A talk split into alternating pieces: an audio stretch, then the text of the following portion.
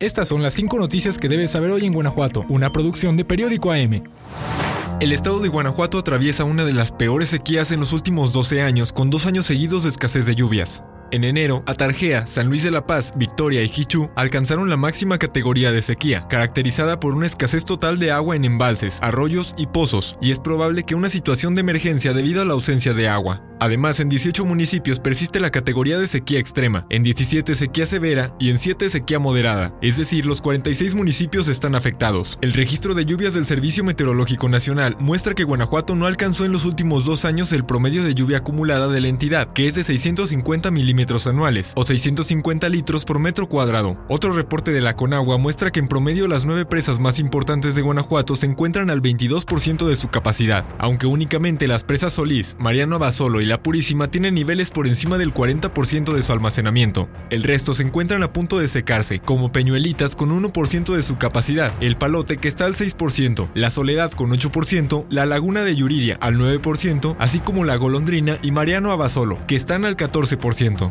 Únicamente el agua de la soledad y el palote tienen como finalidad el abastecimiento de agua potable. El resto su finalidad es garantizar el riego agrícola de la región.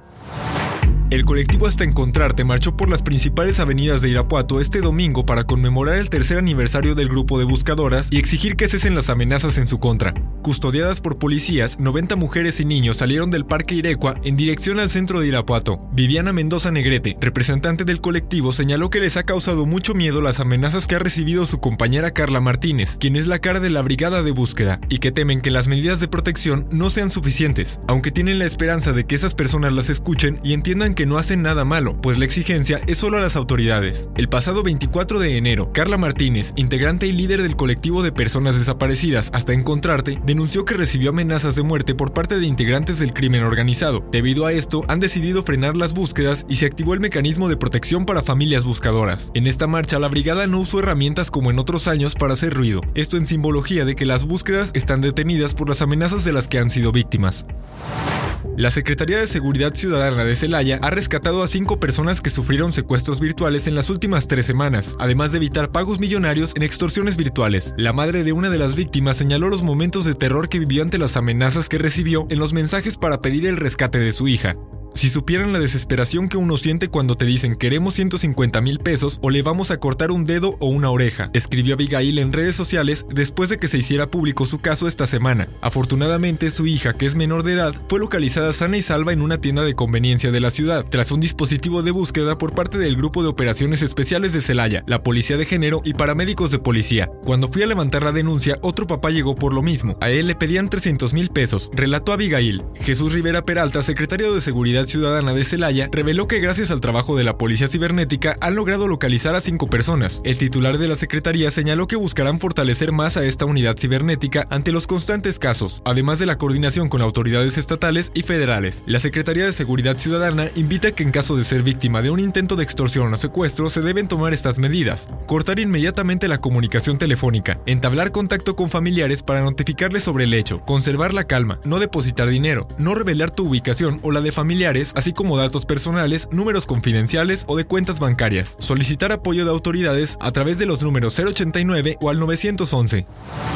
Óscar Osvaldo, alias El Borre y Paloma, fueron presentados el domingo como dos de los presuntos autores materiales de la masacre de 11 jóvenes que celebraban una posada en una ex hacienda de Salvatierra. La Fiscalía del Estado de Guanajuato informó que cuentan con pruebas que acreditan su participación en diversos hechos delictivos registrados en la zona Laja Bajío. La información se detallará conforme el proceso de investigación lo permita. Fue el pasado 17 de diciembre cuando un grupo de jóvenes celebraban una posada en la ex hacienda San José del Carmen. Entonces entraron unas personas que no habían sido invitadas. Algunos jóvenes les pidieron que se retiraran. Sin embargo, momentos después, el grupo de hombres regresaron y comenzaron a disparar contra todos los presentes, dejando a 11 jóvenes sin vida y 14 más lesionados. La Secretaría de Seguridad Pública del Estado y la Sedena lograron ubicar y capturar con orden de aprehensión a dos de los presuntos autores materiales de la masacre. De acuerdo con información de la Fiscalía, peritos forenses y analistas de información criminal junto con agentes de investigación formaron un equipo que incorporó elementos que permitieron la identificación de los ahora detenidos. El avance tecnológico en la ciencia forense actual ha permitido a la Fiscalía de Guanajuato el acopio de datos de prueba e información sobre la masacre, que será puesta a conocimiento de un juez para demostrar su contenido probatorio.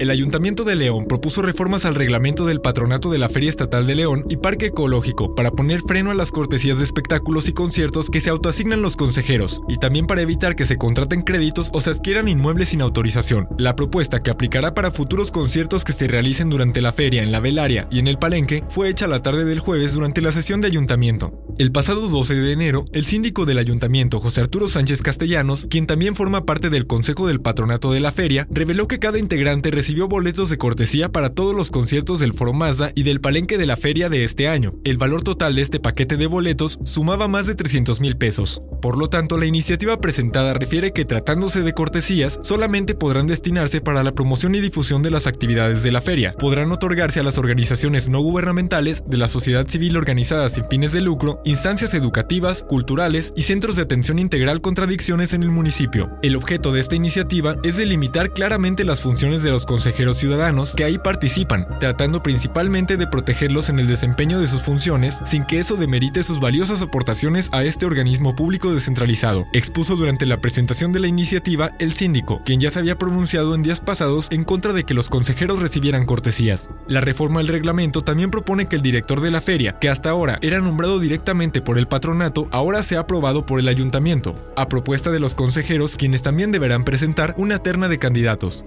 La propuesta fue turnada para que los regidores de las Comisiones Unidas de Gobierno y Desarrollo Económico realicen un análisis y revisen su posible autorización. Estas fueron las 5 noticias que debes saber hoy en Guanajuato, curadas para ti por Periódico AM. Si quieres saber más detalles, síguenos en todas nuestras redes sociales y en am.com.mx. Además, no olvides consultar nuestra versión impresa, donde encontrarás toda la información detallada para ti.